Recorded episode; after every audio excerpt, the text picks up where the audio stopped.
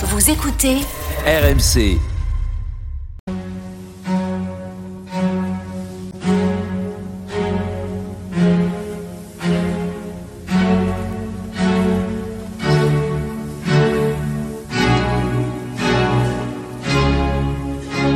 Église d'aujourd'hui, une émission de Régis Burnet. Bonsoir et merci de nous retrouver pour Église d'aujourd'hui, votre moment de réflexion du dimanche.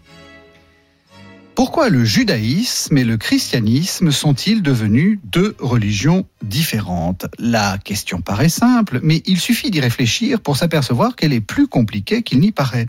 En effet, où est-ce que Jésus, qui était juif, a-t-il dit qu'il fallait quitter le judaïsme Nulle part. Bien au contraire, il pense dans les cadres de la religion juive, fait référence au texte de la, loi juive, affirme hautement qu'il ne veut rien abolir mais accomplir. Alors pourquoi judaïsme et christianisme se sont-ils séparés? Telle est la question que je vais poser à Maxime Pouvel. Bonsoir. Maxime Pouvel, vous êtes médecin, vous êtes historien, vous venez de faire paraître aux éditions Les Acteurs du Savoir la part méconnue de l'histoire, séparation du judaïsme et du christianisme au premier siècle. Alors, on va euh, prendre euh, du temps pour euh, réfléchir à cette, à cette question. On va prendre plusieurs émissions. Peut-être pour commencer, faut-il réfléchir à ce qu'on appelle judaïsme? Parce que ce que vous montrez dans votre livre, c'est que on on n'est pas face à quelque chose de monolithique, on est plutôt face à quelque chose de pluriel. Tout à fait. Je pense que c'est un, mot et un point important.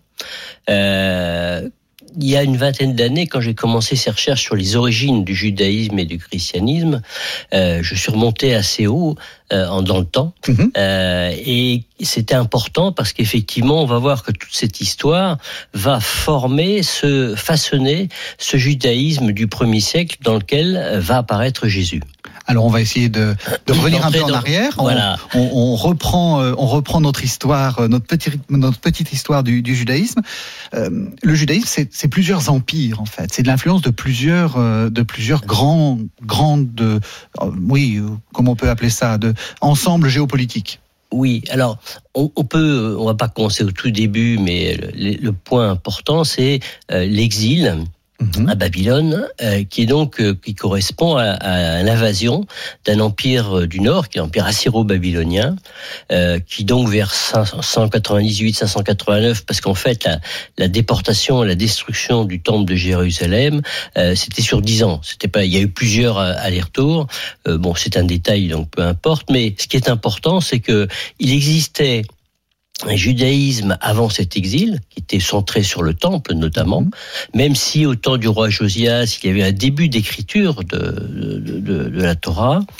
Euh, mais euh, finalement, c'est dans, ce, dans cette déportation euh, à Babylone que euh, les élites juives, judéennes, vont être, comment dire, transformés complètement dans leur façon de d'être. D'abord, ils ont pour les Sadducéens qui étaient des prêtres et des grands prêtres, euh, la disparition du temple était l'élément majeur pour eux, hein, puisque c'était là où on faisait les offrandes, les sacrifices, etc. Et donc, c'est, cette, ce temple a disparu. Mhm. Et arrivé euh, à Babylone, euh, ils ont heureusement été relativement regroupés, ce qui leur a permis de, de se réunir, d'avoir créé une identité. Et cette création d'identité, en particulier, s'est appuyée sur la rédaction d'un euh, d'un texte euh, qui existait auparavant, puisque on on donne par exemple la tradition euh, euh, Yavis qui était dans le royaume du nord mhm. euh, de d'Israël et Éloïs qui était dans la tradition euh, du, du, royaume du sud. Donc il y avait des documents, quel que soit oui, le, il y avait une sorte de, tradition qui peut leur donner, mais, mais, ils avaient, ils avaient, ils avaient, ils existaient déjà. Donc tout à fait. Voilà. Et donc au temps de Josias, il y a eu un début de, de, de rédaction mais l'élément, euh, le temps majeur de rédaction, c'est c'est arrivé dans ce grand euh, empire, puisque euh, leur langue, qui était normalement l'hébreu quand ils sont partis de Jérusalem, et petit à petit, dans la langue courante, c'est l'araméen qui s'est imposé, ce qui est un peu curieux parce que à Babylone, c'était l'acadien. Mm-hmm. Alors, en fait, à ce moment-là, le euh, l'araméen commençait à s'implanter et à petit à petit remplacer la langue acadienne. Oui, comme une langue véhiculaire, en fait. Tout à fait. Mhm. Euh, comme l'anglais actuel. Voilà, c'est à peu près la même chose. Et, euh, et l'écriture aussi, qui était ce qu'on appelle proto-hébraïque cursive, qui s'est transformée en écriture carrée, Mhm. qui est très proche de l'araméen. Et donc cette écriture, euh, c'est dans cette écriture que va se, euh, être rédigée euh, la Bible. Mhm. Donc à ce moment-là, il y avait, il y a eu deux, deux écoles qui sont intervenues, ce qu'on appelle l'école sacerdotale, c'est-à-dire c'est les prêtres et les grands prêtres qui Mhm. ont rédigé dans, dans les Pentateuch, ce qu'on appelle donc pour les chrétiens les- la Torah écrite pour les, les juifs, les Mhm. cinq premiers livres. C'était plutôt le corps sacerdotal. Et puis il y a les scribes, euh, qui, qui étaient donc les, les gens qui copiaient, qui écrivaient, qui rédigeaient. Eux se sont intéressés au Deutéronome, mais ils ont une- engagé une réflexion sur pourquoi est-ce qu'on est là. Vous savez, c'est comme quand vous êtes malade, vous vous dites mais pourquoi est-ce que je suis malade? Ben, Mhm. Ils ont été déportés, ils se demandaient pourquoi est-ce qu'ils ont été déportés. Mhm. Et tout ça, ça a été donc l'occasion de mettre par écrit quelque chose et de devenir, euh, puisque à partir de ce moment-là vont commencer les maisons d'études, les yeshivas, euh, qui, qui est un, un- temps donc de- d'étude du texte euh, et, et de compréhension qui est plus donc en tout cas ce, ce judaïsme euh, de temple avec ses offrandes etc qui est une dimension complètement différente. Mhm. Ce qui est important, c'est que euh, ce judaïsme qui est en train de s'écrire est évidemment influencé par le, la culture environnante. Tout à fait. Alors, il y a d'ailleurs eu, euh, euh, quand on- la culture, enfin, euh, mésopotamienne ou babylonienne remonte très loin, puisque les, les Sumériens, c'était 3500 ans avant, le Code d'Hammurabi, c'était 1500 ans, donc je veux dire, il y avait une, une profonde culture qui existait, et notamment, ce que tout le monde euh, connaît probablement, c'est le- l'histoire du déluge et l'arche de Noé, qui existait euh, dans, la, dans comme mythe babylonien, mais qui a été complètement réécrit dans le judaïsme, c'est-à-dire au lieu d'avoir une déesse Ishtar qui était plutôt euh, contre les hommes qui voulaient les supprimer parce qu'ils se peignaient sans arrêt, Mhm. le Dieu euh, dans la région, euh, donc dans le judaïsme, a plutôt essayé de sauver l'homme et de, de lui donner donc une place. Donc même si l'événement la toile de fond est la même, le récit, enfin, la, la- ce que voulait raconter le judaïsme n'était pas du tout la même chose. Mhm. On va aller, on va, on doit accélérer Oui. parce qu'il faut qu'on, il faut qu'on arrive euh, à la fin de l'émission. Euh, Vous avez dit il y a un premier empire et une, donc une première, un première, une première influence hein, qui, qui s'exerce, et puis après il y a une deuxième influence qui s'exerce. Alors, ju- juste avant de passer à la deuxième influence, il y a, il y a alors, en dehors du côté religieux, il y a aussi des courants sociaux qui sont apparus. Oui. C'est-à-dire que les Sadducéens existaient déjà, mais on commence à voir apparaître ces scribes qui vont être repris après, à l'époque grecque, hein, dont on va parler maintenant, et qui vont être un courant majeur au, dans le judaïsme du premier siècle. Mhm. Donc effectivement, euh, quand ils sont revenus euh, de Babylone, donc vers euh, 539, le, le le temple a été reconstruit vers 515, et donc pendant deux siècles, ils vont rester et vont reconstruire la, le judaïsme dans le cadre du temple et avoir en parallèle cette, euh, euh, le texte écrit de- biblique. En 333, il y a un événement important, c'est euh, Alexandre le Grand qui, qui fait la conquête euh, de, de la Judée. euh, et, et la, la culture grecque est à son apogée, puisque quelque temps avant, il y avait Platon, Oui, c'est ça. euh, quelques années après, il y a eu Aristote. Donc, on est vraiment à un, point important.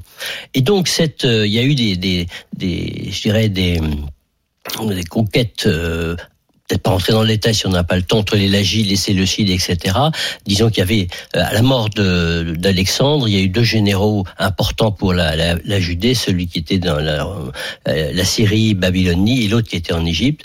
Ils se sont disputés. euh, il y a eu de nombreuses batailles. Mhm. Euh, L'influence, en tout cas, des, des Lagides, c'est plutôt bien passé. Celle Donc des c'est les Égyptiens, les Lagides. Ouais, Lagides, c'est les Égyptiens. Par contre, le Séleucide, ça s'est assez mal passé et ça a débouché sur la révolte des Maccabées et sur la, ensuite la dynastie asmonéenne. Et donc, ce qui est comme idée importante, c'est que euh, les Grecs ont amené cette pensée euh, grecque, hellénistique, et qu'elle est venue heurter de façon profonde euh, la pensée hébraïque. Juste donner peut-être deux petits exemples. Mhm. Euh, la notion de création du monde euh, pour les Grecs, bon, même s'il y avait un chaos initial, c'était plutôt un, un monde passé qui était positif et qui se dégradait petit à petit. Mhm. Ça vient heurter la pensée hébraïque avec un Dieu extérieur qui va créer le monde et une comme une graine qui va pousser, qui va donner un arbre qui se développe vers un royaume de Dieu. Donc on est complètement dans des pensées différentes. Et Paul qui va à Athènes expliquer ça, il va se faire jeter, si on peut dire comme ça brutalement. Il va pas être compris. Un autre exemple aussi important, c'est la notion d'âme et de corps. C'est-à-dire dans la pensée euh, euh, hébraïque, c'est la même chose, c'est-à-dire l'âme et le corps, ils sont créés au départ, alors que dans la pensée grecque, qui est notre pensée occidentale finalement aujourd'hui, on a le sentiment qu'il y a une âme qui vient dans un corps, puis à, la mort, l'âme repart, etc. Or, quand on regarde la résurrection de Jésus, il est ressuscité avec un corps céleste euh, il y a des marques, des traces de l'ancien de l'ancien corps avec les stigmates. Euh, il a bien sûr euh, son, son âme sainte. Et donc, c'est, c'est, on peut pas comprendre la résurrection dans une pensée ou très, très difficilement dans une pensée grecque, alors qu'elle est beaucoup plus claire dans une pensée hellénistique. Et puis, il y a un troisième empire, c'est l'époque de Jésus, c'est l'empire romain. Tout à fait. Alors, juste encore ah, un, instant, non, parce qu'il y, a un courant important qui est apparu, c'est-à-dire les scribes hein, qu'on avait vu, euh, à l'époque des rois asmonéens, euh, a formé un courant pharisien important. Oui qui était en lutte avec les, les, les Sadducéens.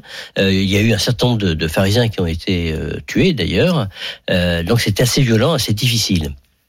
Et puis il y a des nationalistes qui sont apparus, qui reviendront des zélotes à l'époque romaine. Mhm. Euh, et donc on a euh, ces deux courants qui sont vraiment pris corps à, dans cette période-là. Et là on arrive donc à la, à la période romaine, donc on est en 63 ces fameux rois asmonéens euh, pas d'accord entre eux. Et pour les départager ils ont fait appel aux Romains ce qui était une grave erreur. Très mauvaise idée. Parce qu'effectivement ils sont venus mais ils ont gardé la, la province de Judée.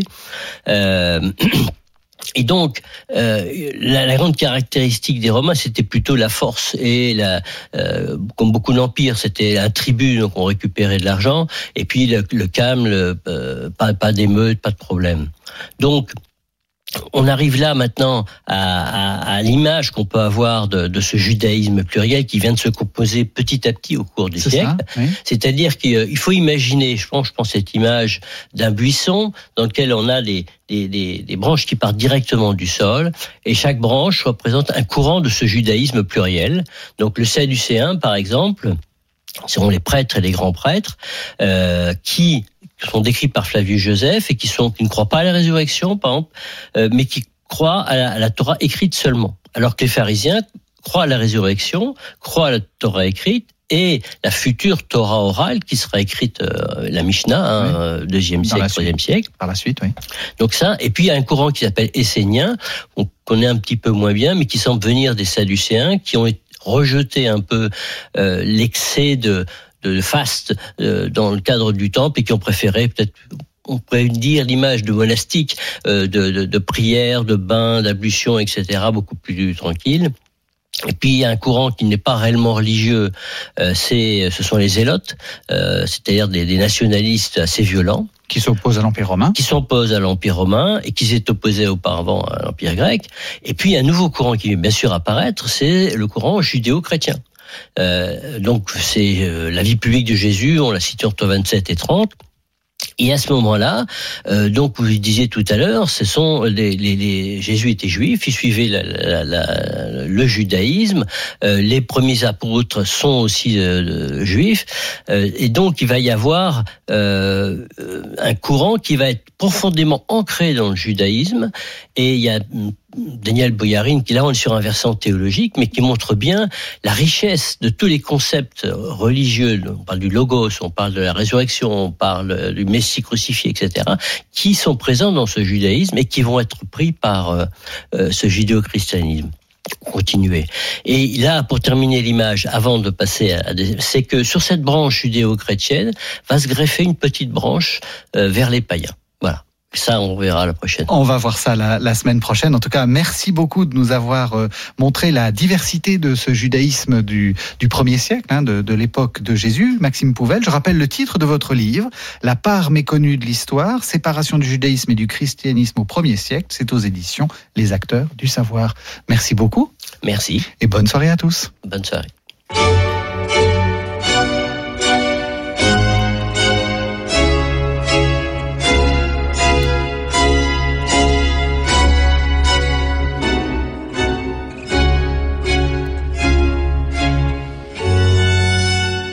C'était Église d'aujourd'hui, une émission de Régis Burnet que vous pouvez retrouver en podcast sur le site internet rmc.fr.